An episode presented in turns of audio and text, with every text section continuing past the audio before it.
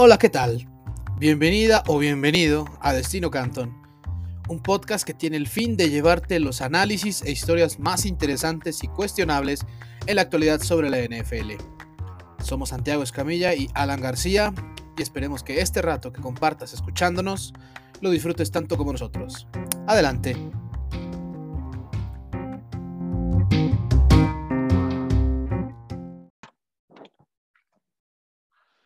Hola, ¿qué tal? Muy buenos días, buenas tardes, buenas noches a todas y todos a un episodio más de Destino Canton, donde, de donde sea que nos estén escuchando. Ya saben que estamos en todas las plataformas disponibles para podcast. Eh, aquí estoy con mi compañero Santiago Escamilla y Alan García, un servidor. Ya se fueron dos terceras partes de la temporada 2021 de la NFL y bueno, los golpes se siguen dando en la mesa cada vez más. Hay otros equipos que pues parece ser que ya eh, están empezando su tour de su tour de despedida, pero bueno, Santi, me da muchísimo gusto saludarte una semana más. ¿Cómo estás? Viajé, un gustazo saludarte a ti, a quien sea que nos esté escuchando, les agradecemos mucho. Este, ya lo decías, ya se fueron dos terceras partes de la temporada, ya empieza diciembre, ya, ya se viene lo bueno y creo que para este momento ya sabemos lo que es cada equipo esta temporada, ¿no? Ya, ya no hay sorpresas, los equipos que, lograron cambiar a, media temporada este, el momento eh, ya mejoraron, eh, los equipos que, se iban a caer ya se están cayendo, ya se están desinflando y, ya, ya, ya esencialmente tenemos suficientes juegos como para entender qué hace bien cada equipo y cuáles son sus debilidades, ¿no? Y qué tan importantes son las debilidades de, cada equipo y con eso ya, ya sabemos quiénes son los, contendientes o, entre quiénes va, a estar, ¿no? Este, pero algo que a mí me llama mucho la, atención eh, este año y es una de mis conclusiones generales este, para, comenzar el, el episodio, es que esta temporada no tiene mucho sentido porque todos los equipos del NFL, salvo por los Jets, los Texans, los Jaguars y los Lions, siguen con posibilidades de pasar a playoffs. Ya sabemos qué es cada equipo, pero matemáticamente todos, salvo por los Jets, los Texans, los Jaguars y los Lions, pueden pasar a postemporada. Y sí, estoy metiendo a Seattle a esos equipos que se pueden enrachar y pueden dar la sorpresa. Eh, creo que Russell Wilson está jugando terrible, sí, pero esta es la peor racha de su carrera. Y, eso estadísticamente se puede demostrar en la cantidad de puntos que ha conseguido la ofensiva y etcétera. Pero si mejora un poco el nivel, y creo que eh, la clave se va a ver ahora contra San Francisco el, fin de semana, porque Russell Wilson eh, tiene de hijos a los 49ers esencialmente, esa es la, realidad. Este, ha dominado desde que llegó a Seattle a, a los 49 y creo que este es el juego que da la oportunidad de que comiencen a enracharse un poquito, de que ganen un partido y de que por ahí empiecen a cambiar las cosas, porque el equipo que les toca después de San Francisco son los Texans y es un juego muy ganable. Y además también en su, en su calendario está Chicago, está Detroit, entonces esencialmente la temporada de Seattle se va a remontar a lo que hagan contra los 49ers, contra los Rams y contra los Cardinals. Esos tres partidos son, son la clave, ¿no? Pero...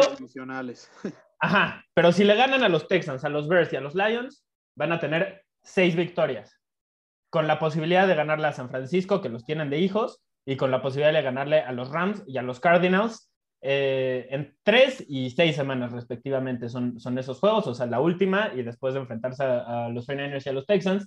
Y e, o sea, si, si ganan esos tres juegos que deberían de ganar y en los divisionales, que sabemos que cosas raras suceden todo el tiempo, ganan uno o dos de esos juegos, van a terminar con ocho victorias, nueve victorias y eso en la nacional podría ser suficiente para ser un equipo de postemporada. Entonces, esa es una de mis conclusiones generales. Si bien ya sabemos más o menos cómo viene cada equipo después de lo que han hecho en 12 semanas, a lo largo de 12 semanas, solo hay cuatro eliminados. Eh, en, la práctica, los Jets, los Texans, los Jaguars y los Lions. Así que esto me encanta, la paridad es increíble. No Washington no había hecho nada en toda la temporada y, y si hoy se acaba el año es un equipo de playoffs. Así que no sabemos qué esperar y eso ya saben que me encanta. Así que esa es una de mis eh, temporadas, digo, de mis conclusiones este, generales de, de, esta semana. no sé si estés de acuerdo conmigo, yo sé que estoy eligiendo un mal momento para decir que Seattle todavía podría pasar a, a postemporada, eh, pero espero que se vayan más por la otra parte de esta conclusión general y no, no eso que estoy diciendo es un ejemplo de un equipo muy malo que tiene chances. De hecho, o sea, yo hasta estaba a punto, te dejé hablar porque pues dije, bueno, seguramente los está poniendo porque pues matemáticamente ahí están todavía, ¿no? Yo, yo, pues sí, la verdad es que no estoy de acuerdo que Seattle va a pasar a playoffs. O sea, no, no, no estoy diciendo que vaya, estoy diciendo que tiene posibilidades y no sería tan descabellado. Sí, no, no, no. Pues Russell Wilson es, es uno de los mejores corebacks en los últimos 10 años. Pero pues, sinceramente, te estamos viendo el peor Russell Wilson pues, desde que llegó a la NFL. También estamos viendo a un Pete Carroll horrible, de verdad. Y el coordinador ofensivo también se está mamando muy. Sí, no, no. todo, está, haciendo mal ahí para, para con, Seattle. Eh, lo que sí estoy totalmente de acuerdo es que esta temporada sí no tiene sentido. Y bueno, ah, yo, yo lo estaba limitando a la conferencia americana, pero parece ser que ya la nacional poco a poco ha ido agarrando ahí sus cosillas, ¿no? Con esto de los Cowboys, con esto de los Rams, que han dejado bastantes dudas. Sí estoy muy de acuerdo con esa parte. Yo la verdad pienso que Seattle no le va a alcanzar. O sea, sí va a tener. yo, también, si me dices así, comprométete y, y, este, y argumenta eh, o, predice quién, quién va este, a pasar, pues no me voy con Seattle, ¿verdad? Evidentemente no. Pero. Pues está la posibilidad ganar, ganarle a Chicago, a los Texans, no es, o sea, no es algo descabellado. que le ganen a San Francisco los la última década es la norma. Y entonces, esencialmente, eso. Eh, o sea, para, para la, la, temporada, si logran conseguir esos resultados, que obviamente sabemos que perdieron ayer contra Washington, no, no, no podemos confiar en ellos realmente, pero es, es realista, es lo que estoy diciendo, no es tan descabellado, o sea, no, no, no. No es un este, disparate, ¿no? ajá. No, no, no estoy llegando a un nivel Skip Bayless. Pero, o sea, esto, esto, de la temporada no tiene sentido. Pues es que sí, es, es cierto, porque recuerdo que cuando hicimos el recuento de la mitad de temporada, tú y yo poníamos a Washington en un lugar en el que ya estaba con el con el entre los cinco peores. Sí, y, ve, de repente que todavía podría terminar ahí. De repente escucharon el episodio en Washington y pues tres victorias seguidas, ¿no? Oye, pero es que es, tan, tan, no tiene sentido esta temporada que ¿qué pasó? Se lesionaron Montez Sweat y Chase Young la fortaleza se supone que había sido debilidad de este equipo, pierde a sus dos mejores jugadores. Y están jugando mejor defensivamente. Exactamente. Y ahora es una fortaleza en la línea defensiva. ¿Cómo? ¿Cómo? Ahora están jugando bien, ahora están dominando la línea de golpeo. Aquí, aquí me queda claro el juego. ¿Cómo? Que se le acordó, se acordó Ron Rivera de que era el head coach y que esta, esta era una de sus especialidades. Pero, pero bueno, yo pasando a, la, a la primera que yo tengo, y es que de veras, es desesperante ver a este equipo yo sí ya estoy casi seguro que hay una etiqueta como decepción del año y está en camino a Cleveland, Ohio. Ah, pensé que te iba a decir por la de los Titans cuando dijiste que era muy frustrante. No, no, no, no, no. Este, no, es que de Titans, Titans, Titans tiene, una parte que pues, yo pienso que vale la pena destacar, que es su defensa. ¿no? O sea, la verdad es que la defensa ha sostenido. Eh, y su línea ofensiva también es muy sí, Sí, o sea, no le han pegado a Ryan Tannehill por, por eso, ¿no? Pero, o tanto, pues.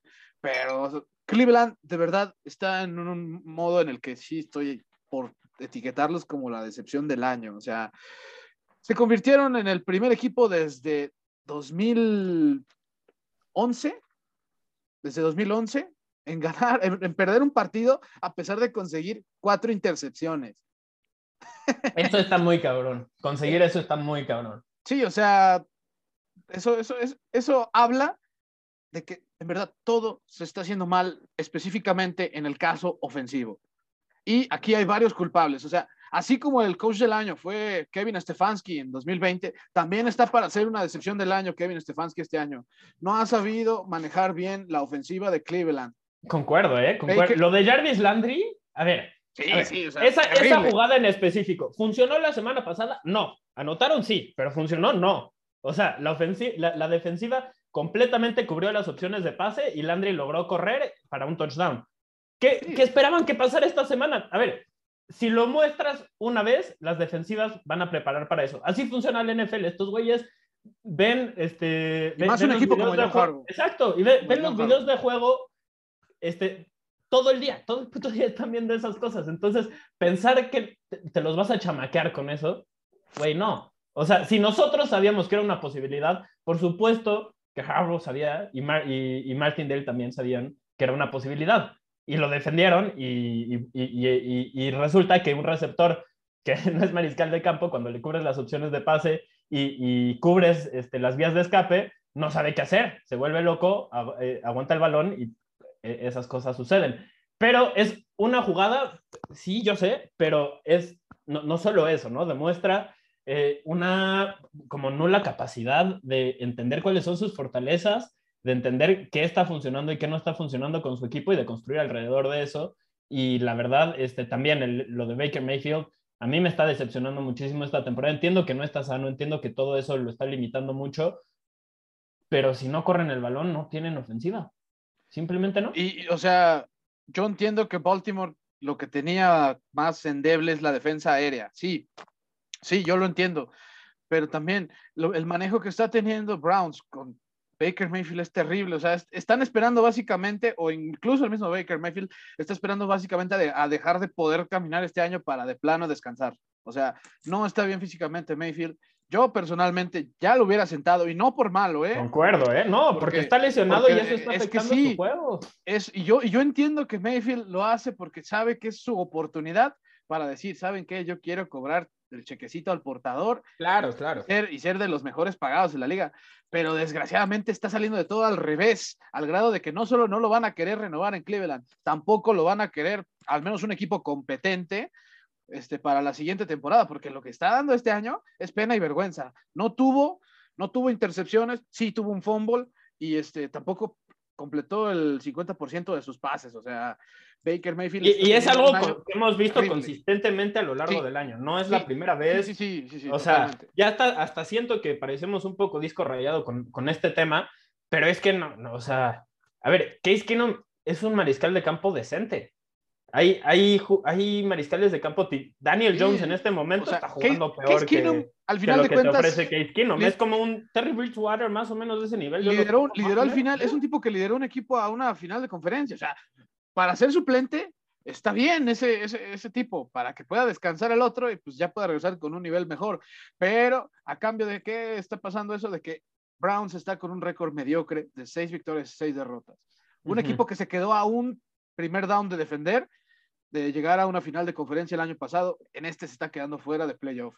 Y yo personalmente pienso que se va a quedar fuera de playoff, porque la verdad. se, se supone que la plantilla. Horrible. Se supone que la plantilla es de top 5, es para pelear por el Super Bowl y así. Güey, yo, o sea, no sé, ¿eh? están cometiendo errores, pero de verdad eh, terribles, terribles, terribles. Lo que hicieron de 12, 12, hombres en el campo, piden tiempo fuera y de todos modos tienen 12 hombres en el campo. Sí, no, no. Yo, yo, yo, cuando me mandaron mensaje de eso, porque yo no estaba siguiendo ese partido en ese momento, pero de todas formas, recapitulé, revisé el juego y vi y dije, ¿para qué pediste el tiempo fuera? Para quien no sabe qué pasó, ¿nos puedes este, platicar el contexto?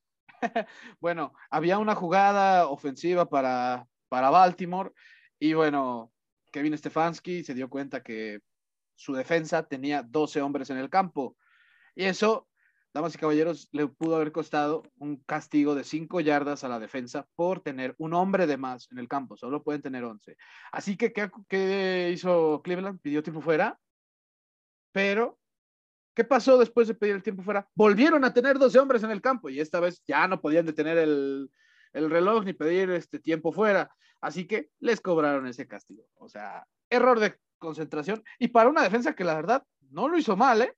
No, a ver, la defensiva ha sido como pues lo único sostenido. Del... Sí, claro, bueno, no la que ha sostenido. sí, o sea, es que, no, es que, es que de verdad, es que de verdad, el único juego donde Cleveland ganó por su ofensiva fue contra Cincinnati hace un par, hace como tres semanas. Cuando acababan de intercambiar OBJ y estaba enojado Baker Mayfield. Sí, sí, pero, pero, pero realmente la defensa. Pero si, Nick, Chubb. Sí, sí, sí. Nick Chubb, Nick Chubb es el, que, es el verdadero espíritu de este equipo ofensivamente. Se ha visto, cuando estuvo ausente se vio totalmente, pero la defensa es la que sí ha mantenido a Cleveland en los partidos. Sí, concuerdo. Miles, Garrett, líder, líder en capturas del NFL. Denzel Ward, que la verdad lo está haciendo bastante bien. Incluso tuvo otra intercepción más este, este, esta semana. O sea, la verdad, la defensa. John Johnson, la intercepción que tuvo también fue una cosa de locura. Sí, sí, o sea, y cuando está sano Jeremiah Usu Coramoa.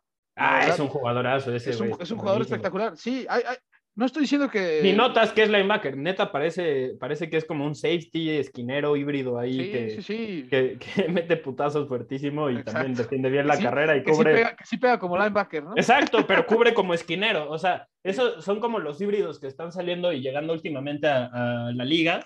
Eh, él es uno, Sabian Collins, que está con, con, Washington es otro, Isaiah Simmons este, con los Cardinals es otro, solo por mencionar algunos que entraron en los últimos dos años.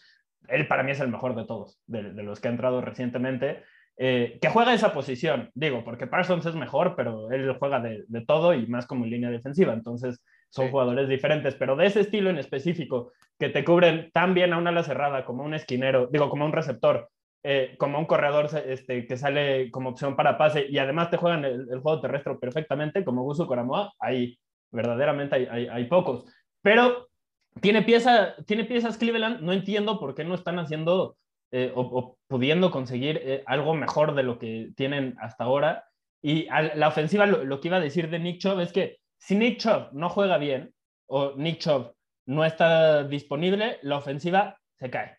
Incluso con Dearness Johnson jugando muy bien, incluso con Karim Hunt, que ahora parece que ya, ya regresó, veremos si puede volver a estar al 100%, pero al principio de la temporada sí era una buena opción, etcétera. Si sus corredores no lo están haciendo bien, pero específicamente Nick Chubb, la ofensiva se cae y no tienen, no tienen un plan B y eso pues puede, no, no solo, tenían, tenían como la, la expectativa de, de, Super Bowl, podrían ni siquiera pasar a playoffs. Entonces, concuerdo completamente, completamente con esta conclusión tuya general.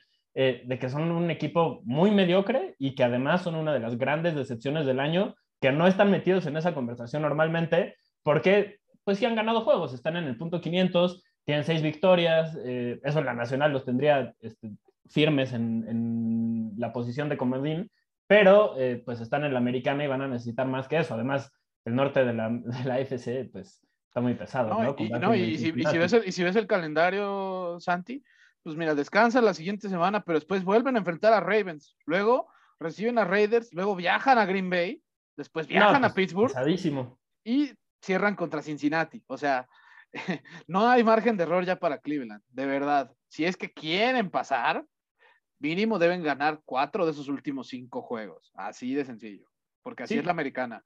Pero como pierde el de Ravens, está prácticamente con un pie fuera, porque ya habría perdido la serie contra Ravens. Aparte es el líder de la división, o sea. Y, y, que honestamente hay que resaltarlo una, dos, tres, cuarenta veces las que se necesita lo que está haciendo John Harbaugh porque es el equipo, uno de los equipos que más este, lesiones ha sufrido a lo largo de la temporada e incluso cuando su mariscal de campo, posible MVP, que yo creo que ya las últimas semanas eh, esencialmente eliminaron esa posibilidad, eh, pero un jugador que estaba jugando a ese nivel en la primera mitad de la temporada, incluso en su peor juego de la carrera con cuatro intercepciones, consiguen formas de ganar. Entonces, lo de Baltimore a mí se me hace también muy resaltable, así como lo de Cleveland es muy, muy decepcionante. Sí, totalmente. Y, ahora, siguiendo con, la otra conclusión que yo, la, yo de las otras dos que tenía, o sea... A ver, ahora sí vamos con Tannehill y con los Titans. es que, o sea, no, es que también parezca discorrido aquí, pero se sabía que Ryan Tannehill no puede ganar estos partidos para Titans, se, los, se sabía, se, se, leía. y miren, ¿y saben qué? O sea, los Patriots se volvieron, para mí oficialmente, el equipo que está en mejor forma en la conferencia americana. Y además les voy a decir por qué. Además de que Mac Jones, por primera vez, creo que en lo que va de temporada, lo vi suelto. O sea, es así como se debe manejar un rookie, damas y caballeros. No darle como mil pases cada partido, no. Pero sí en algún momento ir dándole rienda suelta. ¿Y qué hizo Mac Jones cuando lo hizo Josh McDaniels el domingo pasado? Bueno, tuvo su partido de más yardas por aire y además conectando bien con sus blancos. Eso es algo muy bien manejado y además para resaltar a la defensa, que es el otro lado de la moneda, o sea, sencillamente pongo ahorita a los Patriots como el mejor equipo de la americana porque parece ser el equipo más balanceado en ambos costados. Y eso es algo que en la NFL es de mucho cuidado, porque teniendo esas dos partes bien, puedes soñar con lo que sea, ¿eh? con lo que sea. Y hablando específicamente de la, de la defensa, o sea, este equipo permitió más de 250 yardas por tierra, que eso dirían ustedes, eso es terrible para un equipo. ah, pero bueno, le voy a dar dos datitos para ese, para ese asunto. Bueno, esencialmente eso lo, dije, eso lo hicieron los, defensivos de Patriots para que Ryan Tannehill sea el encargado realmente de ganar ese partido y no tanto los corredores. A los corredores les permitieron de todo porque sabían que ellos no iban a hacer la diferencia y no lo hicieron, ¿eh? Incluso le soltaron un balón a uno de ellos, a los dos más bien, a tanto a Hilliard como a Foreman, o sea, pero aparte, Bill Belichick, ¿qué récord tiene cuando sus defensas permiten 250 yardas? Tiene récord de 4-0, ahora es de 5-0. Eso habla de que si te permite correr es porque él quiere, ¿eh? no porque le hayas ganado la trinchera, así es sencillo. Así que los Patriots es un equipo inteligente, que estudia bien las cosas, que está manejando muy bien a su coreback novato. Y, sinceramente, por más allá de que pierda o no el partido del lunes por la noche contra Bills, ha demostrado que es el mejor equipo hasta ahora en la conferencia americana y en un momento muy importante. Esa, esa sería mi, segunda conclusión de, esta semana. Pues mira, yo la, semana pasada dije que los Patriotas son el equipo más enrachado del NFL, así que eh, decir que son el mejor de la americana, pues sí, yo estoy de acuerdo, no, no te voy a decir que no, iría en contra de mí mismo. Eh, solo quería otra vez, ya lo dijiste tú, pero resaltar otra vez lo de, lo de Mac Jones. Eh, y el 85% de sus pases son atrapables.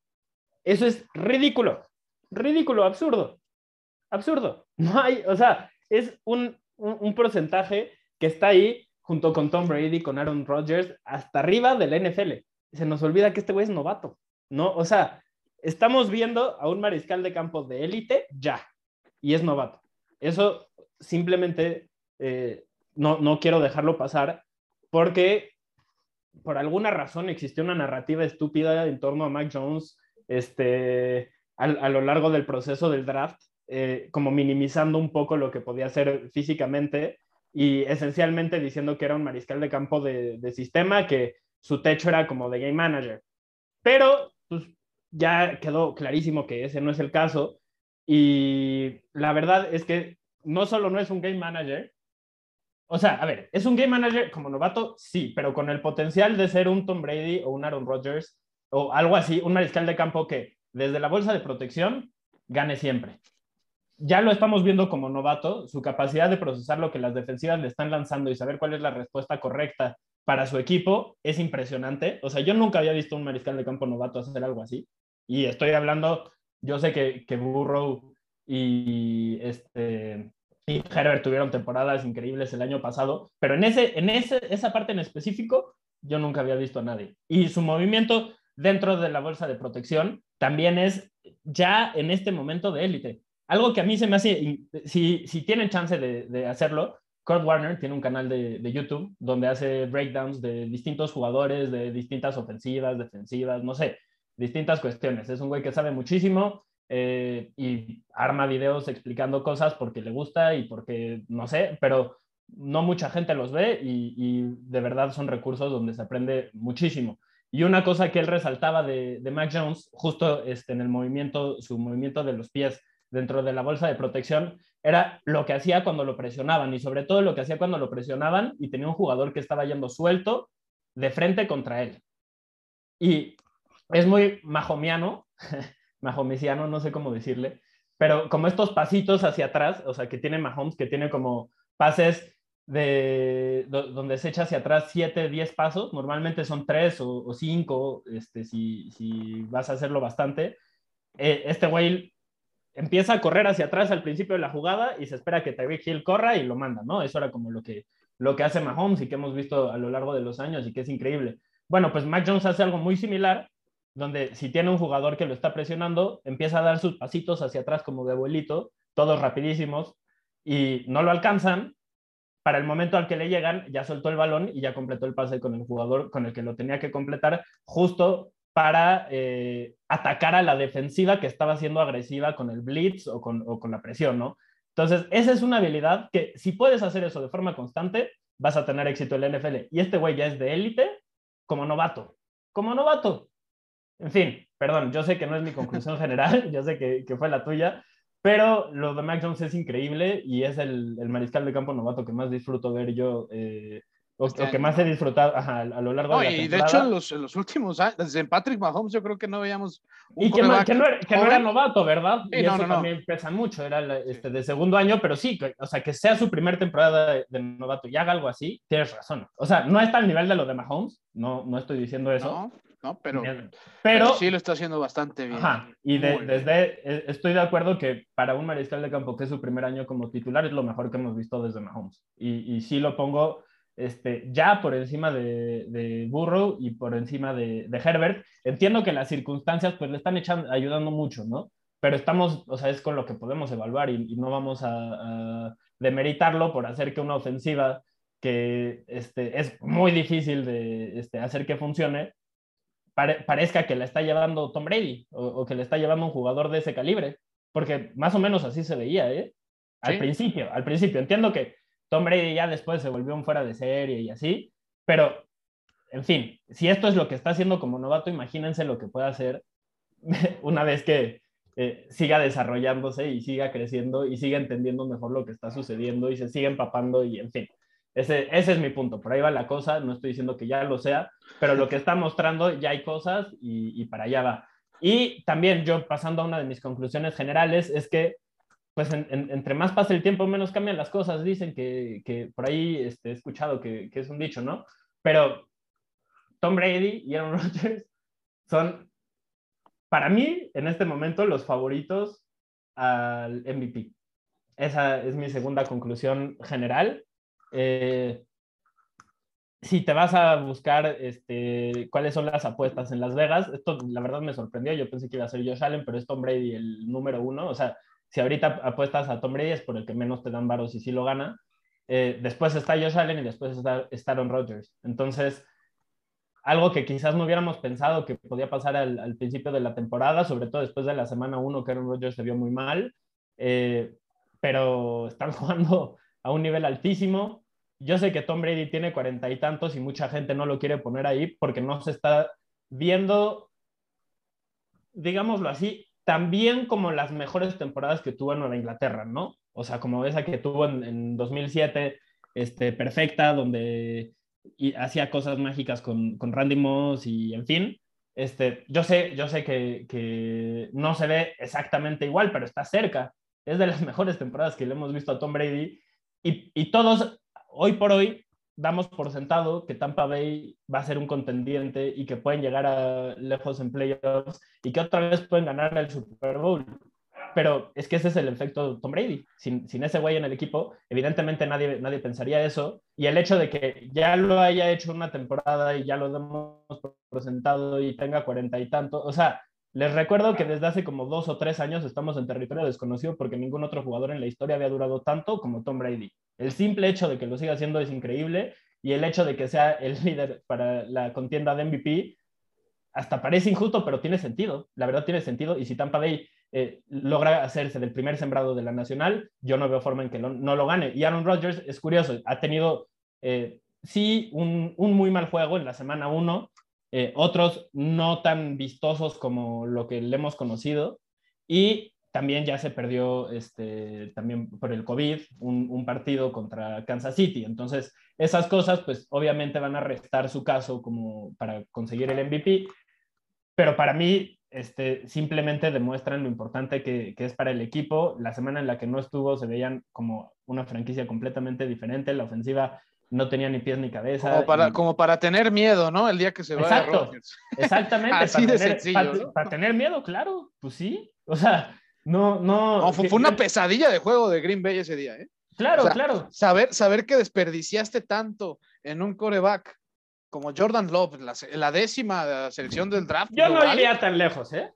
No sé, no sé, solo Porque sé que yo, yo, vi yo eso solo y me, si fuera fan de un Green Bay. juego, hay que darle más chance antes de, de, de, quemarlo. Iba contra los Chiefs y contra Mahomes, eso también es un momento importante y difícil para hacer tu primer inicio. O sea, yo, yo creo que hay que darle más tiempo a Jordan Love, pero definitivamente eh, hay una diferencia, pero bestial entre lo que te ofrece Rodgers y lo que te ofrece Jordan Love hoy por hoy. Y además, eh, lo que está haciendo Rodgers desde que regresó del COVID con el dedo no sabemos exactamente qué tiene, pero claramente no está bien. Y, si tú escuchas algo de lo que dice Rogers, el 80% de sus palabras son alrededor de lo que le está pasando en el pie. Entonces, claramente es algo que, le preocupa a la franquicia y que podría incluso descarrilar la temporada si, si necesita que lo operen y se pierde tiempo o algo por el estilo.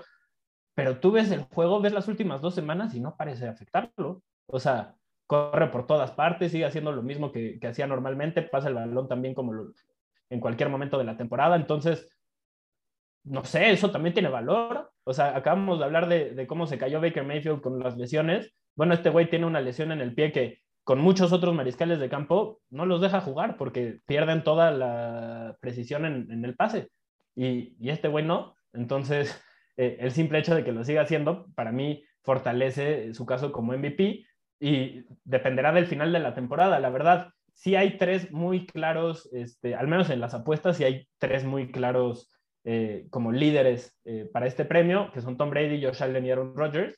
Ya vamos a tener un episodio ahí especial sobre este tema, porque pasadas dos terceras partes de la temporada creemos que ya es momento para empezar a hablar de estas cuestiones, antes no, pero eh, esa es mi segunda conclusión general, que Aaron Rodgers, Tom Brady podrían ser este, los jugadores más valiosos de este año. Y es tanto por lo que han hecho, por lo que han dejado de hacer otros jugadores, como Kyler Murray, que por las lesiones simplemente no ha podido producir, como Dak Prescott, que, que también este, se perdió un juego y desde que regresó no ha sido el mismo. Matthew Stafford se ha caído estrepitosamente. Eh, Patrick Lamar Jackson, Lamar Jackson eh, regalando balones. Patrick Mahomes y Josh Allen justo eso, o sea, han tenido muchas intercepciones y normalmente si entregas tanto el balón, Josh Allen lleva cuatro, lleva cuatro juegos seguidos lanzando intercepción, pero mira, ya para, ya para enriquecer un poco más esta conclusión que, que dijo Santiago, damas y caballeros, eh, Tom Brady es el líder en touchdowns en la liga, es el segundo con más yardas en la liga, es el sexto con mejor rating en la liga y es el octavo con mejor este, porcentaje de pases completos. Así que Ustedes dirán si a sus 44 años les gustaría tener un performance de esos y pues tener de paso a su equipo enfiladito para, para ir a playoff. Así que... ¿Y, te, acuerdas después del juego contra los Cowboys? Yo sé que fue la semana uno, pero ¿te acuerdas qué fue la conversación que dominó los medios de comunicación después de eso? No le regreses el balón a Tom Brady porque te quema. Se sabe. Y, todos este, estamos este, de acuerdo en, en ese tema bueno, si eso no es este, de, un, posible ganador de MVP, no sé qué, vaya a ser. Pero pasando a, otras cuestiones, Miaje, ¿qué, ¿qué, te parece que hablamos de los jugadores que se rifaron esta semana? O de los entrenadores, gerentes generales, no sé qué traigamos, sí sé que tenemos preparado, estoy mintiendo, pero hay que, hay que crear emoción, este, crear el, el, suspenso. ¿Quién se rifó, Miaje? Mira, yo voy a complacer a uno de tus chavales esta semana porque la verdad venir de una lesión de un dedo roto, eso es muy difícil. Y este, o bueno, de una lesión en el dedo, en este caso de Elijah Mitchell, es muy difícil.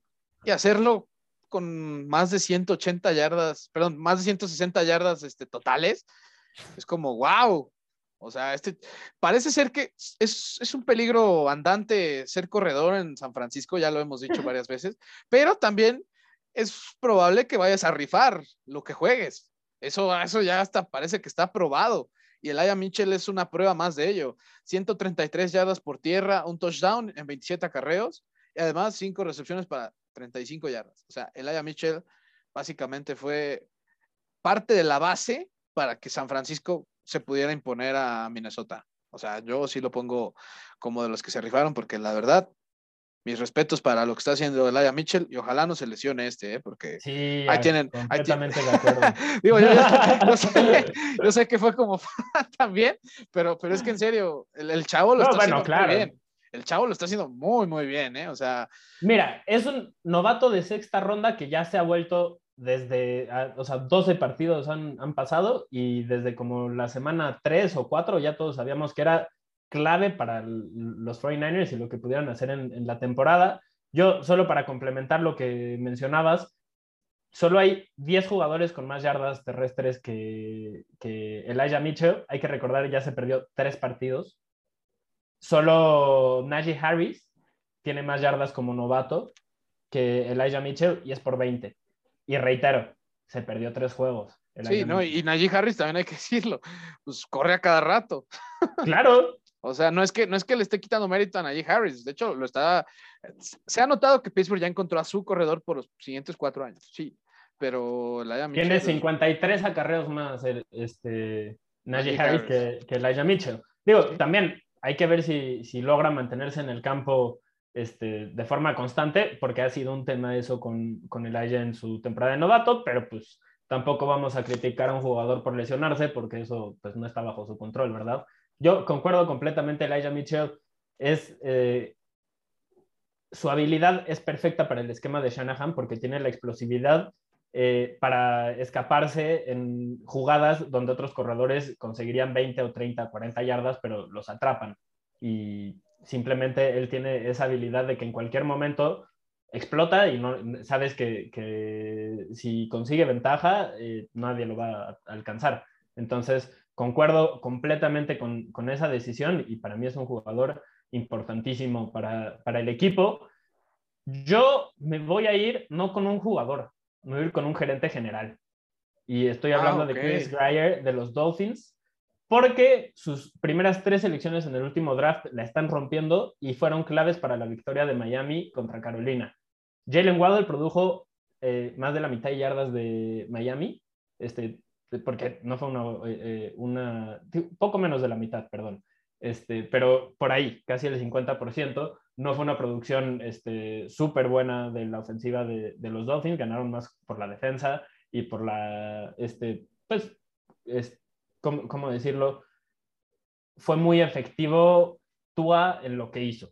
Movió bien el balón y, ya, este, completó más del 80% de sus pases, en fin. Jalen Waddle, 137 yardas, un touchdown, entonces increíble este, lo, que, lo que hizo este güey. Creo que si han visto dos, tres juegos de los Dolphins esta temporada, se han dado cuenta de que Waddle es una superestrella. Eh, también Jalen Phillips, su selección de primera ronda, tuvo tres capturas en este partido. No ha, no ha tenido un año de novato como el que yo hubiera esperado, o sea, yo pensaba que iba a tener más impacto como novato, eh, algo así como lo que, está, lo que hizo en este juego, de forma más consistente. El que sí ha tenido esa clase de impacto como novato, novato es Javon Holland, el, el, safety que eligieron, este, fue en la segunda ronda, si no me equivoco. Sí. Eh, tuvo una intercepción en este juego y además eh, aparece en todas partes en, en la defensiva y, los jugadores que, tienen esa habilidad los quieres siempre en tu equipo porque este, si sabes dónde está el balón, siempre vas a estar haciendo jugadas y pues ese es el impacto que, puede llegar a tener Holland. Entonces, Chris Breyer es importante, eh, él tiene esta estrategia de vamos a intentar elegir a muchos jugadores y vamos a acumular draft, de, selecciones de draft y de esa forma vamos a construir al equipo le había funcionado el año pasado, esta, temporada pues empezaron muy lento, ya están mejorando y mucho de eso tiene que ver con que sus selecciones en el draft la están rompiendo. Y yo mencioné a tres, pero Tua es otro que está mejorando y que juego a juego sigue mostrando que puede ser un mariscal de campo titular efectivo si lo rodeas de talento. Entonces, Greyer se rifó, tienen la selección de San Francisco, en, tienen dos selecciones en el, draft del próximo año, entonces el futuro de este equipo sigue apuntando hacia arriba, a pesar del mal inicio, Chris Greyer se rifó. Ok, se rifó y pues bueno, eso ya fue un pequeño combo, ¿no? Tres por uno, sí, sí, sí. Te, dejo que elijas un par porque me, también yo me okay. un poquito. Y, sabes qué, o sea, sí lo voy a, sí lo voy a hacer aquí con, con, en este caso con los Patriots. Aquí la verdad es un equipo que, lo voy a decir abiertamente, su afición no me cae muy bien, pero, pero, no, o sea, salvo sus rosas excepciones. Y yo y ellos, y ellos saben a quiénes me refiero, ¿eh? O sea, no, no los tengo ni que mencionar. Eh, pero, o sea, decir que este equipo está jugando increíble, pues solo es hablar de la verdad. Y pues voy a meter a uno de cada costado. Uno es Mac Jones, que tuvo 310 yardas en 23 de 32 pases intentados dos touchdowns y un rating de 132.2. O sea, un rating de 132.2 para un humano normal en la NFL es como un 9.5 de calificación, un 9, 9.5. O sea, sacaste eso de calificación. Ya el 10 es el 158, que es bien raro verlo en la NFL. Mac Jones, aparte, eh, es el único coreback con más de 10 partidos que tiene 70% de, eh, sus pases completos. O sea, solo Kyler Murray y Tua Tagovailoa tienen mejor porcentaje de pases que él, pero recordemos que Tagovailoa solo ha jugado ocho partidos y Kyler Murray también. Así que esto para mí es como de Mac Jones es el líder de pases completos en la liga y eso es increíble para alguien que acaba de llegar a la liga. Ese es uno y el otro es JC Jackson, que ya me ha demostrado este señor que no solo es un este, defensivo secundario capaz de anular receptores, también es capaz de robar el balón. Y cuando tienes un defensivo de esos, no, puedes pedir más. Una intercepción y un fumble forzado. El fumble forzado fue algo increíble, ¿eh? O sea, la forma en la que fue a buscar el balón cuando parecía que venía una escapada fue digna de un jugador que se ve, él lo dijo a principios de temporada, yo quiero ganar dinero, porque este es, recordemos, JC Jackson está en su último año de contrato con los Patriots. Y bueno, se ve que se está vendiendo bastante caro, porque sí, lo está haciendo bastante bien. Tuvo dos tacleadas, que eso para un corner es básicamente, hiciste un gran trabajo, porque casi no te lanzaron el balón. Y bueno, JC Jackson de verdad está en un nivel increíble. Está ya solo una intercepción de empatar a Trevon Dix entre los líderes este, de más robos de balón por aire. Así que estos cuates se rifaron eh, y, bueno, representa mucho el momento que está viviendo hasta ahora New England. Concuerdo, concuerdo completamente. Eh, a Casey Jackson le van a dar mucho, mucho dinero después de esta temporada. Eh, sí, yo, yo no sé qué va a hacer Patriots. Yo no sé qué va a hacer Patriots si, incluso lo va a Bueno, quizás ya, quizás ya lo hicieron, ¿no? Finalmente, por algo se deshicieron de Stephon Gilmore. Eso también es verdad. Y, y, hablando de más defensivos secundarios, hay otro que sí quería anotar. Y ¿sabes qué? La verdad es que pienso yo que... Patrick O sea, Patrick Surtain, segundo. ¡Wow! ¡Wow! ¡Wow! Este, este, chico... Y yo, y yo me acuerdo que yo, cuando lo eligieron los Broncos, yo luego, luego, de verdad me puse como de aguas, porque este cuate es bueno y un... La, última vez que recuerdo que tuvo un gran eh, perímetro Denver fue cuando fueron campeones, ¿no? Que era cuando tenían a Chris Harris Jr., etcétera, etcétera, ¿no? A Kita Leaf, pero Patrick Surtain, segundo, wow, o sea, ya se consiguieron su mayor vigilante en el perímetro por muchos años, los Broncos. Dos intercepciones y su primer pick six tuvo este fin de semana. Y además, ¿contra quién? Contra Justin Herbert. O sea, incluso puedo decir que hicieron ver mal a Justin Herbert. Y en parte fue gracias a este chico. Eh, yo creo que Patrick Surtain está haciendo una, una muy buena revelación, una muy grata, y no dudo que si sigue cerrando como lo está haciendo, ahí pueda meterse en la conversación como de del novato defensivo del año, ¿eh? porque de verdad, Sortain sí está haciendo efecto en esa. Híjole, yo en, en, todo estoy de acuerdo, salvo en esa última, porque lo que está haciendo Parsons es una locura y creo que lo tiene más que asegurado. en el que sí, por ejemplo, hace unas semanas habíamos hablado de, de Jamar Chase, que casi tenía asegurado el, de, eh, el novato ofensivo del año. Eh, Mike Jones, poquito a poquito, le ha ido ganando terreno. yo creo que ya, yo creo que hasta lo pasó, ¿eh? claro, claro. O sea, ya frenaron tres semanas seguidas a Jamar Chase y a Mike Jones nadie lo ha parado. Entonces, este, de, acuerdo, de acuerdo en, este, en, en, todo, salvo en eso de que Certain le puede ganar a, este, a, Parsons, el, novato defensivo del año. Yo, para completar esta sección, pues creo que tenemos que mencionar a Lenny Fournette. Eh, tuvo 131 yardas totales, 4 touchdowns, 3 por tierra, 1 por aire. Y la verdad fue la, la, razón por la que le ganaron a Indianapolis. Una de las razones, no la única. Si quieren saber cuáles fueron las demás, mañana tenemos otro episodio. Ah, buenísimo. Ya estamos mejorando en esto, ¿no? Poquito a poquito. pero es que sí, pues ya, ya, daremos más detalles. pero, Fournette evidentemente fue, fue, uno de los factores. Y tuvo, tuvo eso, y además, eh, pues como que se volvió viral esto de que en el medio tiempo fue el que dio el speech apasionado para emocionar a sus compañeros y hacerlos creer que podían ganar y, y motivarlos y etcétera. Y se está volviendo un líder dentro de la cancha hay que recordar que estuvieron a punto de despedirlo los Buccaneers, como en octubre del año pasado, noviembre del año pasado.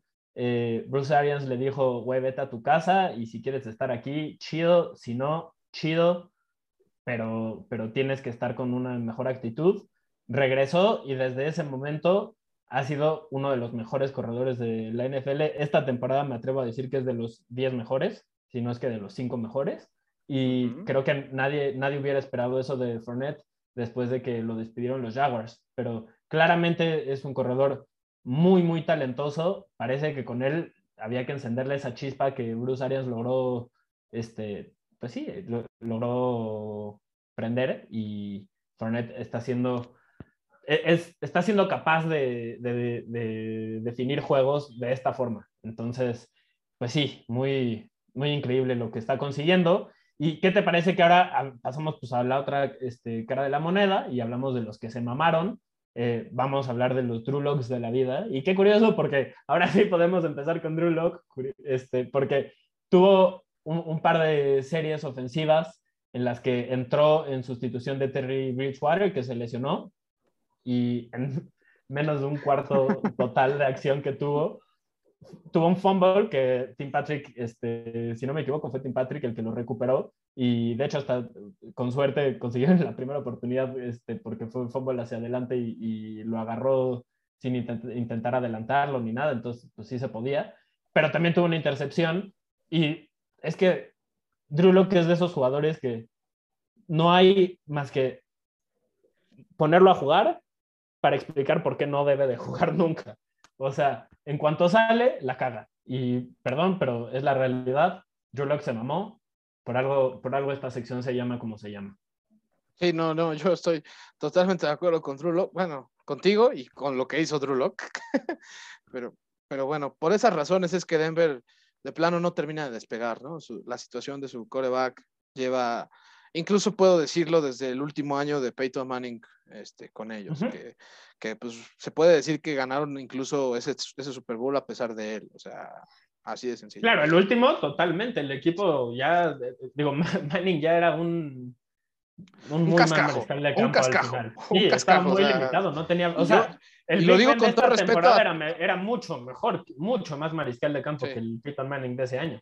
Sí, no, o sea, es que no es de verdad. Peyton Manning es uno de los mejores quarterbacks de la historia, incluso de los mejores jugadores de la historia de la liga, pero su último año no era. Yo, yo quiero pensar que fue un año antes cuando acabó la carrera de Peyton Manning, al menos para lo que yo quiero recordar de él. Eh, ahora es que si no te quedas sin su Super Bowl y. Eso sí. O sea, pero pues sí, digamos que prefiero asomarme a que lo ganó, pero. Eh, pero a ver, ¿quién se, quién se mamó para regresando a, esta, tema, pues, semana? No, ¿Quién se mamó? Mira, iba a empezar con un head coach, pero no, no, tengo que empezar con el orden. Y es que este cuate sí, de veras, se mamó, tuvo a mis, a mis compañeros y amigues que le van a los Cowboys, pero de veras con, con los corajes al por mayor. Y estoy hablando del esquinero Anthony Brown, quien de verdad se mamó, se mamó muy feo. Tuvo cuatro interferencias de pase en el partido ante las Vegas Raiders en Día de Acción de Gracias y esas cuatro interferencias de pase le costaron 91 yardas a Dallas. De las 166 que tuvieron por castigo los Dallas Cowboys, que eso ya es un chorro, bueno, más de la mitad fueron cortesía de Anthony Brown.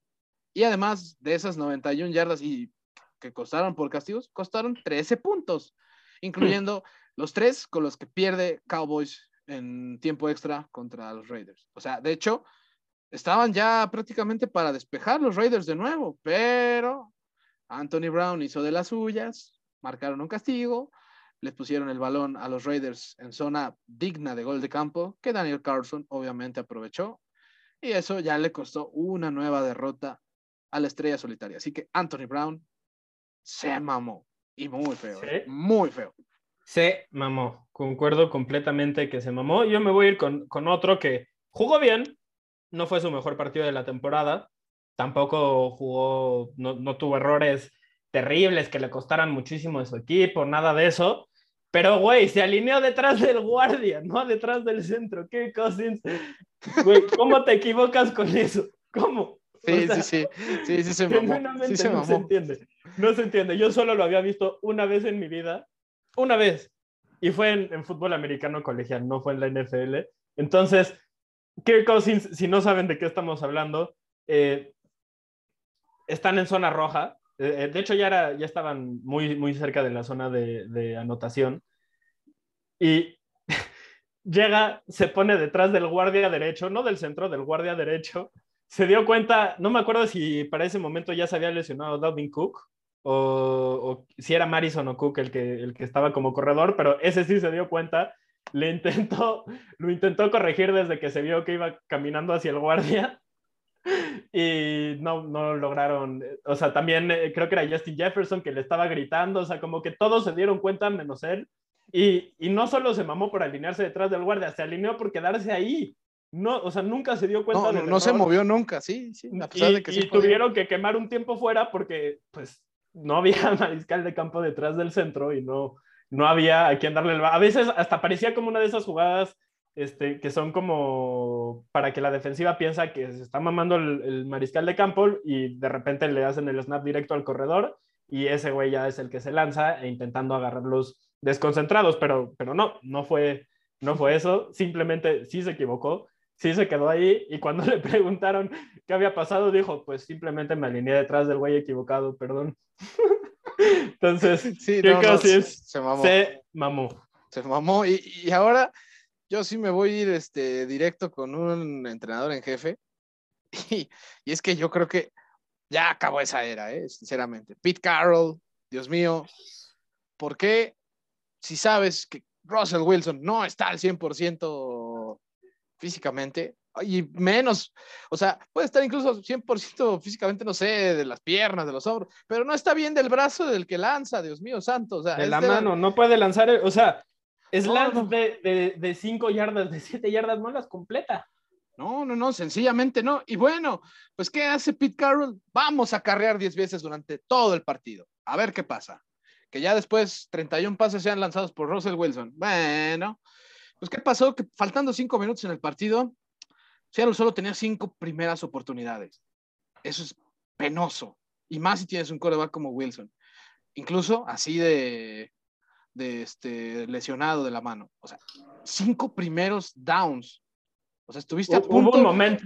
Estuviste a punto de tener un primer down más que cuatro cuartos que jugaste. O sea, eso, eso es horrible. Terminó con 10 y eso por la última serie ofensiva que tuvo Seattle.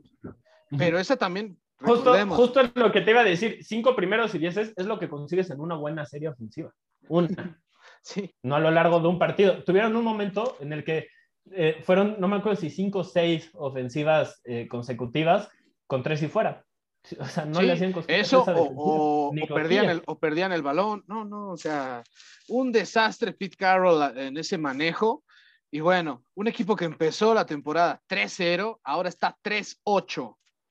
Ya Russell Wilson perdió cuatro partidos seguidos por primera vez en su carrera y Seattle perdió ocho partidos seguidos por primera vez desde que Russell Wilson llegó a la franquicia, porque sabemos que se perdió los juegos por su lesión y estuvo Gino Smith como, como emergente, pero Pete Carroll se mamó y francamente las esperanzas, así como sabe ya se dijo que hay esperanza todavía matemáticamente, pues este juego del lunes por la noche sí tiró prácticamente las oportunidades de Seattle de emerger realmente de las cenizas, porque es muy duro llegar con un 3-8 esta semana que viene y saber pues, qué pasa, pero Pete Carroll definitivamente no está haciendo las cosas bien con su ofensiva.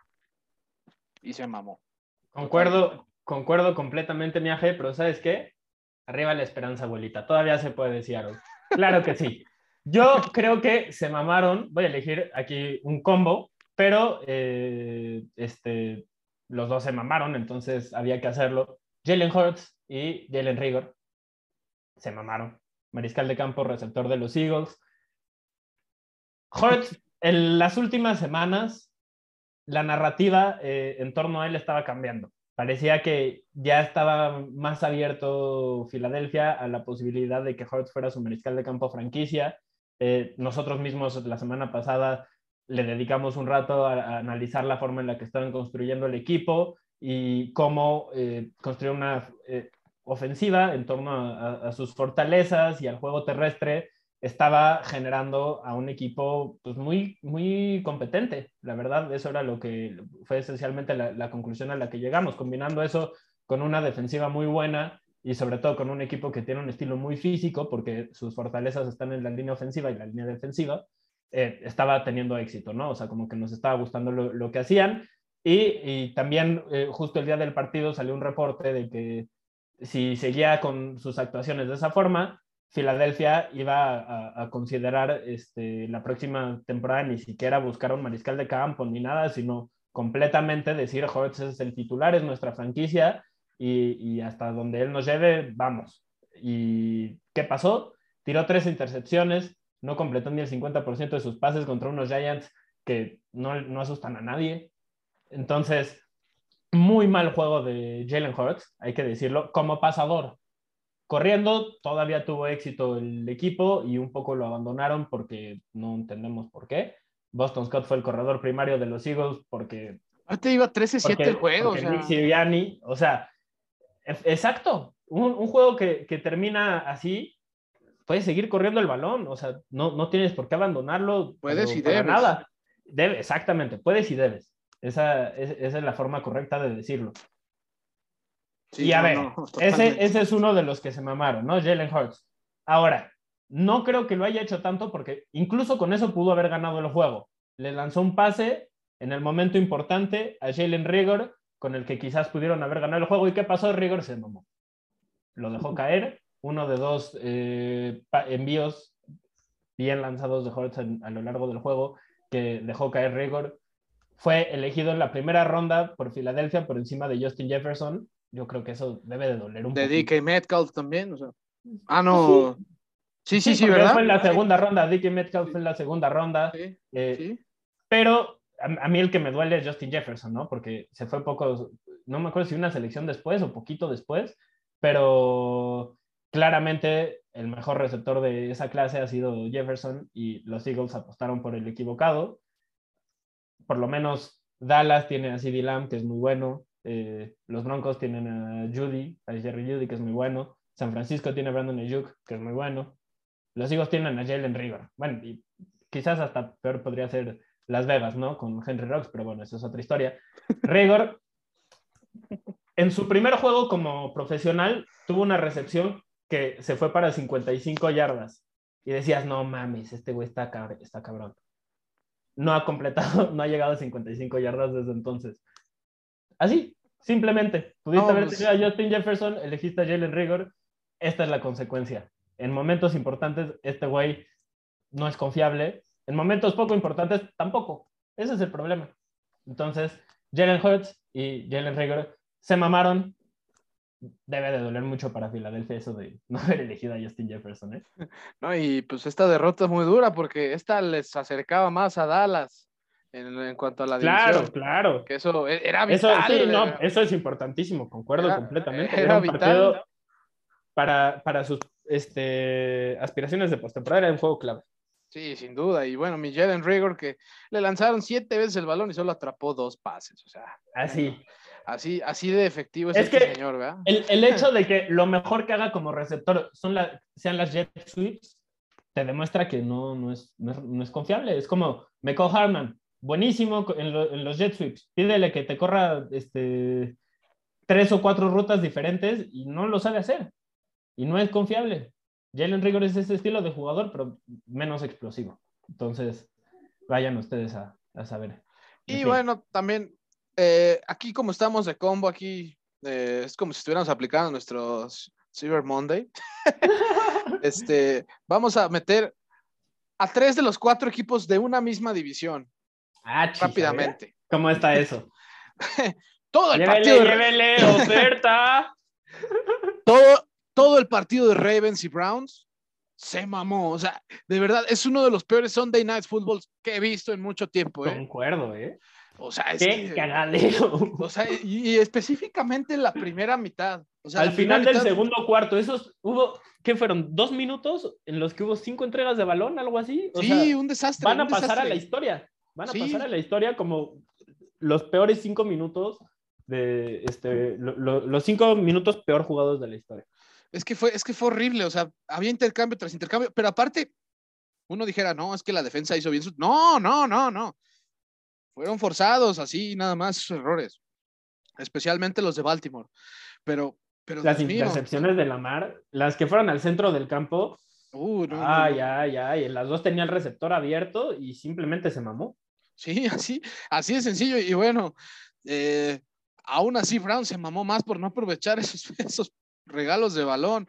O sea, y yo entiendo que este juego fue puesto en prime time porque el año pasado sí nos dieron un juegazazo, que fue cuando nuestro querido Lamar Jackson Tuvo que ir al baño. Tuvo que ir al baño. no, no, no, que, tenía, que, tenía, calambres, ¿no? Eso, bueno, esa es otra historia muy graciosa, pero que fue un juegazo. Fue quizá, el, fue quizá el juego del año, pero, pero este, wow, qué, qué, qué, otra cara de la moneda, ¿no? O sea, fue, un partido de verdad terrible. Fue tan malo que, que, fue bueno, ¿no? O sea. Sí, sí, sí, es, es, correcto, es correcto. Es como de esa peli que sabes que está bien mal producida, muy mal dirigida, pero tiene uno que otro de diálogo cagado que dice, ah, por estas cosas la veo, ¿no? O sea, ese, ese tipo de cosas. Esa es una parte. O como esa novela mexicana que pones y es tan mala que no puedes dejar de verla porque, sí. o sea, es como, güey, no, es que no más... ¿Qué pasa, la Alicia? ¿Qué? así, así, o sea, pasa, pasa a veces. Y ahora, por otra parte, al otro equipo que quiero meter ahí, pues es Steelers. O sea, todo el plan de juego de los Steelers, ya estoy hablando del defensivo y del ofensivo, un desastre, un quilombo. O sea, nunca, nunca en la historia los Bengals le habían metido tantos puntos en una mitad a los Steelers. Y lo hicieron el domingo pasado, les metieron 31. Además, también tuvieron su máxima ventaja contra Steelers en su historia. Lo máximo había sido 24. Y ya para la primera mitad eran 28. O sea, un desastre. Desde Big Ben lanzando dos intercepciones, que bueno, o sea, la primera fue un reverendo desastre, porque se notaba que la trayectoria era larga para Chase Claypool. Si ese pase lo pone cinco yardas más adelante, es touchdown de, de Chase Claypool. Pero como él lo, lanzó pensando que iba hacia una escuadra, hacia adentro del lado derecho, lo lanzó antes y este, sencillamente Eli Apple lo interceptó. Y bueno, la otra intercepción es que, es que de verdad. Cuando Eli Apple te intercepta, híjole. Sí, no, y el otro fue un regalo increíble para Mike Hilton, que bueno, para colmo es exjugador de los Steelers, y ese sí se la regresó a touchdown. Y uno dijera, ahí acabó el, desastre de Big Ben. No, no, no, no acabó ahí, tuvo otro fumble todavía, el señor. O sea, ya creo que lo mejor que había hecho Big Ben las últimas semanas era no entregar el balón, pero aquí no sé qué le pasaba por la cabeza, pero estuvo dando balones en oferta y, sí se los compraron. ¿eh? Se los guardó para un partido, como nosotros. Así como Joey Mixon, que también fue de verdad una pesadilla para la defensa. O sea, la defensa es la que sí también está muy grave en este asunto. O sea, les avanzaron por todas partes. Joe Burrow ni siquiera tuvo que, que tener más de 300 yards, nada de eso. No, Joe Mixon se encargó solito de destruir esa defensa. Una defensa que ya tenía de regreso ahí a TJ Watt, y que TJ Watt, debo decirlo, no se vio tan bien. Y para colmo, pues ya no sabemos si sí va a estar o no en el siguiente partido. Ya después vamos a decir por qué en la siguiente sección. Pero los Steelers también, así como los Ravens y los Browns, se mamaron. O sea, un desastre lo de los Steelers, Ravens y Browns. Básicamente, Bengals, pues sí, quizá tuvo uno de los cinco mejores partidos en el siglo para ellos. Y los otros, de lo peor que le hemos visto en mucho tiempo, ¿eh? Y vaya que Browns, por ejemplo, nos ha dejado joyitas de juegos, pero no, no, no, o sea, no ganar a pesar de robar cuatro veces el balón, un desastre. Y Ravens, pues, es el líder de la conferencia americana, pero sembrando dudas, porque si no cuidas el balón, es muy difícil que te puedas mantener en ese, en ese lugar. Y, y bueno, ¿qué te parece, Santi? Si pasando ya de estos corajes que aquí me, me estuve guardando con el equipo de Pittsburgh, ¿qué te parece? Ahora vamos a, unas quizá no tan buenas, pero pues tenemos que darlas, que son las lesiones y noticias de, esta semana, que hubo unas muy graves, ¿eh? Muy graves.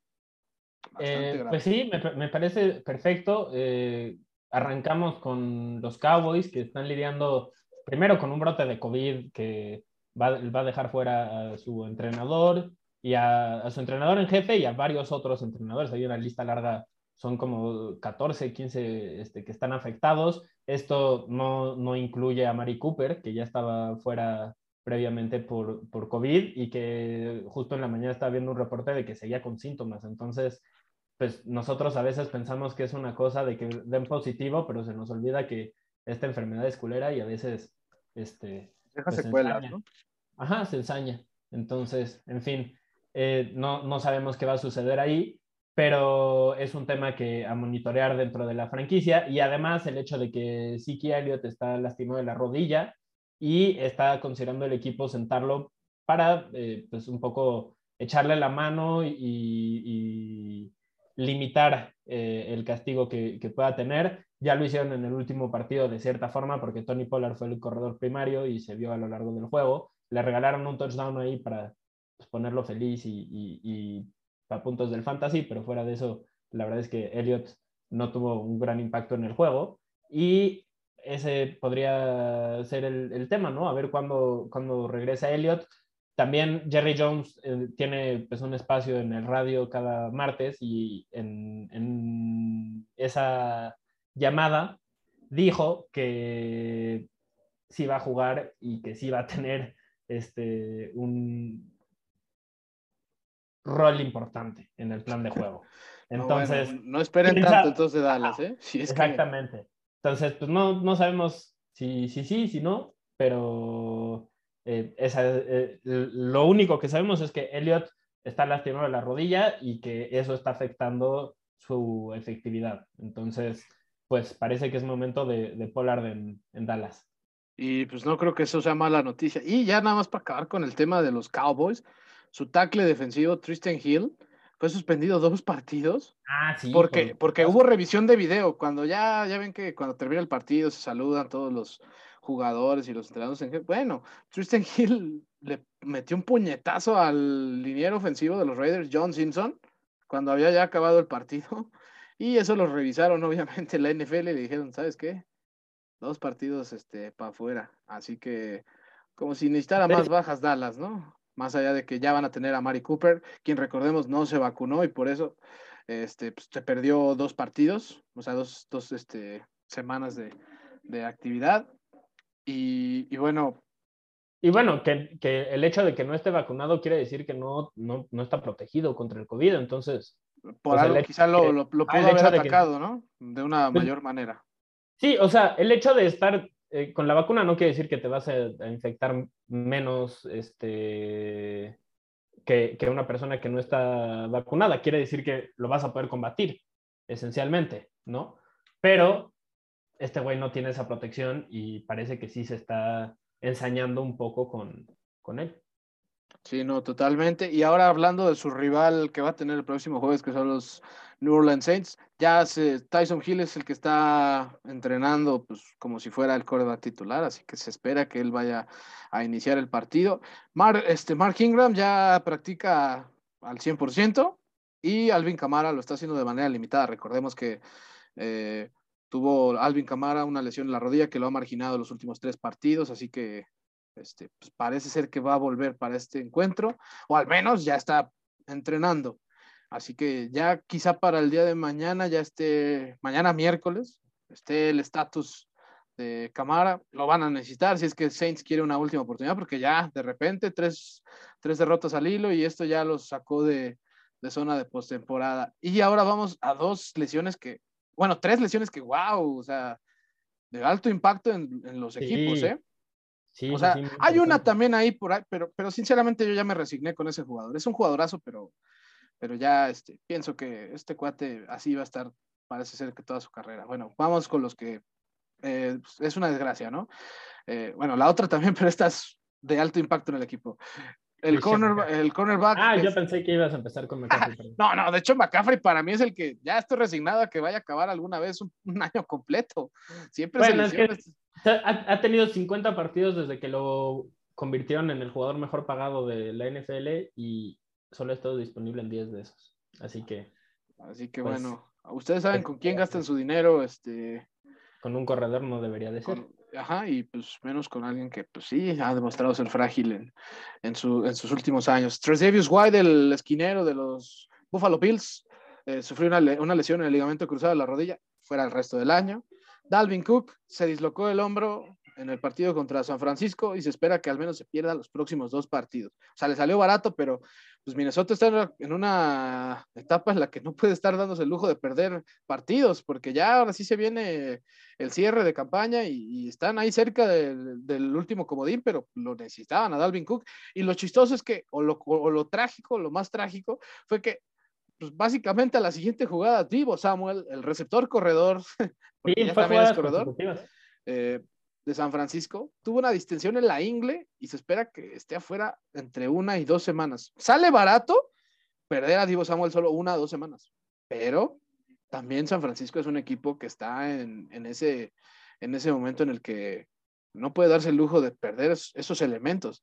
San Francisco está ahorita posicionado en, en zona de playoffs, sí, pero, pero sinceramente. Texto sembrado, pero pues no hay mucho margen de error tampoco. Sí, no, o sea, y además se viene un juego, como bien lo había dicho Santi, van contra Seattle, un equipo que les tiene tomada la medida, o un coreback que les tiene tomada la medida, y, y, bueno, después se enfrentan a Cincinnati, o sea, son dos juegos en los que si sin Divo Samuel sí sería bastante, sí va a ser bastante difícil, al menos tomando en cuenta esos dos. Se dice que puede ser una, pero ya veremos la, la evolución que, que hay de, de Divo Samuel, ¿no? En este caso. Pero Christian McCaffrey es otro que ya también se quedó fuera el resto del año, una lesión en el tobillo. Eh, pues ahora sí que lamento bastante esto, pero parece ser que McCaffrey ya nos tiene acostumbrado a esta, a esta noticia cada temporada, al menos así ha sido en las últimas dos. Y, y pues es una pena, porque sí es un jugador muy espectacular, pero cuando te pasan estas cosas, vaya, no puedes durar tanto en esta liga. Así lo, digo y lo digo incluso con tristeza, porque McCaffrey de verdad eh, ofrece un espectáculo inigualable y es ciertamente eh, alguien bastante habilidoso y que sano es seguramente el corredor más volátil y polivalente que hay en la liga, además de los más efectivos. Pero eh, McCaffrey, como lo bien dijo Santi, solo ha estado disponible en 10 partidos de 50 desde que lo firmaron, pues básicamente como el mejor pagado en la liga. Así que McCaffrey fuera. Y eh, otro, otra baja ahí para los Browns, como si necesitaran más. Este... Esa, la de Jack Conklin estuvo terrible. Sí, eh, fue el, primer juego de regreso que tenía después de haber estado lastimado casi todo el año y no duró casi nada. Y además, se, o sea, tú veías el dolor en su cara porque, pues sí, la frustración, dejó sacar, sacó la frustración en ese momento, ¿no? Sí, sí, totalmente. Y el tackle ofensivo de los Browns, Jack Conklin, fuera el resto del año, se desgarró el tendón de la rótula, así que cualquier lesión para... Eh, además, una lesión que no tenía nada que ver con la que, o sea, la otra era en el hombro. En la, sí, sí, sí, O sea... O sea, eso ya fue, fue algo, fue algo lamentable y pues bueno, cualquier jugador de ese peso o de esa posición que se lesione las rodillas, básicamente adiós el resto del año. Y que era un jugador con el que contaba mucho Cleveland para intentar mejorar su temporada. Lo extrañan y pues así va a seguir siendo todo el año. Eh, también Jalen Hurts va, está en duda para el juego ante los Jets porque tiene una lesión en el tobillo, entonces veremos qué, qué sucede ahí. Eh, varios jugadores dieron positivo a COVID, TJ Watt, Patrick Peterson y Kevin Byard, por mencionar algunos. Este, esta es una tendencia global, ¿eh? No, o sea, obviamente está apareciendo mucho con los jugadores y así, pero al parecer como la nueva cepa Omni, Omniprime, o no sé, no, no sé, yo sé que no es Omniprime, pero no me acuerdo cómo se llama. Omicron. Omicron. Omicron. Este, ya son demasiadas cepas, pero en fin, parece que... Pues, vi, vi, vi, hace, hace rato un meme en el que decía, este, bueno, es que, es que a mí me, causó bastante risa, que decía, el COVID cada dos meses y estaba el meme de Freezer diciendo, iluso, este, esta ni siquiera es mi última transformación. Y, y, pues, pues desgraciadamente parece, parece ser así el asunto, pero sí, o sea, TJ Watt, no se ha dicho, los Steelers no han dicho si TJ Watt se ha vacunado o no, Así que si no se ha vacunado, está fuera el resto, está fuera para esta semana de ley. Y bueno, bajas sensibles para los Vikings y los Titans en Patrick Peterson y Kevin Byard, porque pues, son básicamente sus referentes en, la defensa secundaria, así que ya, ya veremos este, qué, qué disponibilidad tienen. También, eh, hablando de eso, Jalen Hurst está en duda para el juego ante Jets ya que está lidiando con una lesión en el tobillo. Así que ese juego contra Giants fue muy aparatoso. Y también del otro lado, porque eh, Daniel Jones ya también eh, se anunció que está lesionado del cuello y está descartado para el domingo. Así que los, los Giants van a tener que jugar sin él y Mac Glennon pues, será el titular. No sé, no sé cómo tomar esta noticia. Solo sé que es así el asunto. Y pues, pues a ver qué, con, qué, con qué salen los Giants, que aparte van contra unos Dolphins que, que vienen ganando sus últimos cuatro partidos. Están enrachados y aquí lo habíamos mencionado, tenían potencial, si se enrachaban, de este pues incluso en meterse a playoffs y, poco a poco se están metiendo a la conversación. Sí, sí, sí, aprovechando también el calendario, ciertamente, pero, pero pues eso ya no es culpa de ellos. les tocó un calendario muy pesado la primera mitad y muy sencillo la segunda mitad, entonces, pues simplemente no son tan buenos como esperábamos, pero tampoco son tan malos como pensamos después de el, primer par de, meses de competencia. Sí, sí, sí, total, totalmente de acuerdo. Así que ya estaremos eh, ahí analizando esas cosas. Y bueno, mi Santi, bueno, ya para finalizar, recordemos que eh, esta semana va a haber un capítulo especial donde vamos, además de analizar un par de narrativas ahí bastante interesantes que vimos esta semana, eh, vamos a también analizar ya lo que viene siendo la segunda parte de la temporada, que nos ha dejado eh, el año que es como bien lo dijo Santi al principio, está loco este año, o sea, de veras puede pasar cualquier cosa, pero este, pues sí, vamos a ir como eh, tratando de desmenuzar un poquito a poquito ciertas cosillas y también no vamos a dejar de lado los análisis de los partidos. Porque, no, claro. hubo, porque hubo ahí este, unos muy buenos, no, no, del nivel del Monday Night y el Sunday Night, que uff, no, no. O sea, los errores fueron los protagonistas ahí y aquí de veras hay muchas cosas interesantes que ver. Eh, pero, pero recuerden, ahí los vamos a estar subiendo, este, al igual que los números Canton de la semana 12, que también hubo ahí unos interesantes en la cuenta de Instagram Destino Canton. Recuerden ahí seguirnos y pues, lo que quieran escribirnos ahí es bienvenido. Pero este, sí, esta, esta semana va a haber episodio especial, no es para menos. Nos gusta, nos gusta así como analizar la mitad de temporada, pues también dos tercios. En dos tercios ya como que se puede ver un poco más claro el panorama y, queremos hacerlo para, y, y, además, por ejemplo, ya vamos a estar hablando de este, quiénes son los, los, contendientes al MVP, al jugador ofensivo del año, al jugador defensivo del año, pero es importante pues, darle tiempo al tiempo y esperarse a que, a que pasen las cosas antes de empezar con, con esos análisis, porque pues, sí queremos tener algo concreto eh, sobre lo cual eh, estar ejerciendo nuestra opinión. Y después de 12 semanas, pues ya hemos visto suficiente, ¿no? Ya queda muy poco, es la recta final, ya se está definiendo quién va a entrar a playoffs, quién no. Y si hubiéramos hecho esto a la mitad de la temporada como todos, seguro nos vamos con la finta de que el novato ofensivo del año eh, va a terminar siendo Jamar Chase, por ejemplo, o nos vamos con la finta de que este, el MVP va a ser Matt Stafford o cosas así. Y no, eh, hablar de esas cosas antes no tiene sentido, pero ahora nosotros consideramos que ya pasó lo suficiente como para que lo podamos analizar y además incluso dar un par de predicciones pensando en, cómo viene el, el, cierre del año. Y también, este, pues ya saben que acá nos gusta cuestionar narrativas y nos gusta un poco ir, más allá en el análisis y, este, pues sí, intentar, eh, intentar ir tan lejos como podamos en, este, en, lo que estamos eh, viendo y en este caso vamos a estar hablando de eh, algo que dijo Dan Graciano, de si Belichick es el head coach del año o no, y algo que dijo el mismo Bruce Arians, el entrenador de Tampa Bay, de que este, Indianapolis hizo bien al intentar atacarlos con el pase y no con la carrera. Eh, sí o no, pues ya lo vamos a estar analizando más, más a detalle, porque si no, a veces nos quedamos con lo que dicen otras personas y no vamos más allá y, no cuestionamos y no vemos si tienen razón o no, o, si lo que están repitiendo, eh, pues aparece en, los juegos. O sea, hay veces que se repiten cosas y, todos lo dicen y la verdad es que eh, tú ves los juegos y no tiene nada que ver. Entonces, ¿Es el caso o no es el caso? Ya, ya, estaremos, ya estaremos y ya lo platicaremos con más detalles, Santi, pero de mientras, pues ahora sí que se nos acabó el show, uno de tres que vamos a tener esta semana, así que estén pesadita, pesadita. atenti. Y, y, bueno, Santi, te mando un abrazo y muchas gracias otra vez por compartir este espacio en Destino Canton y también un saludo a la gente que nos haya escuchado. Este, y bueno, Santi, pasa, pasa un este, bonito día. Igualmente, Aje, un gustazo. Este, gracias a, quien sea que nos siga escuchando hasta el final.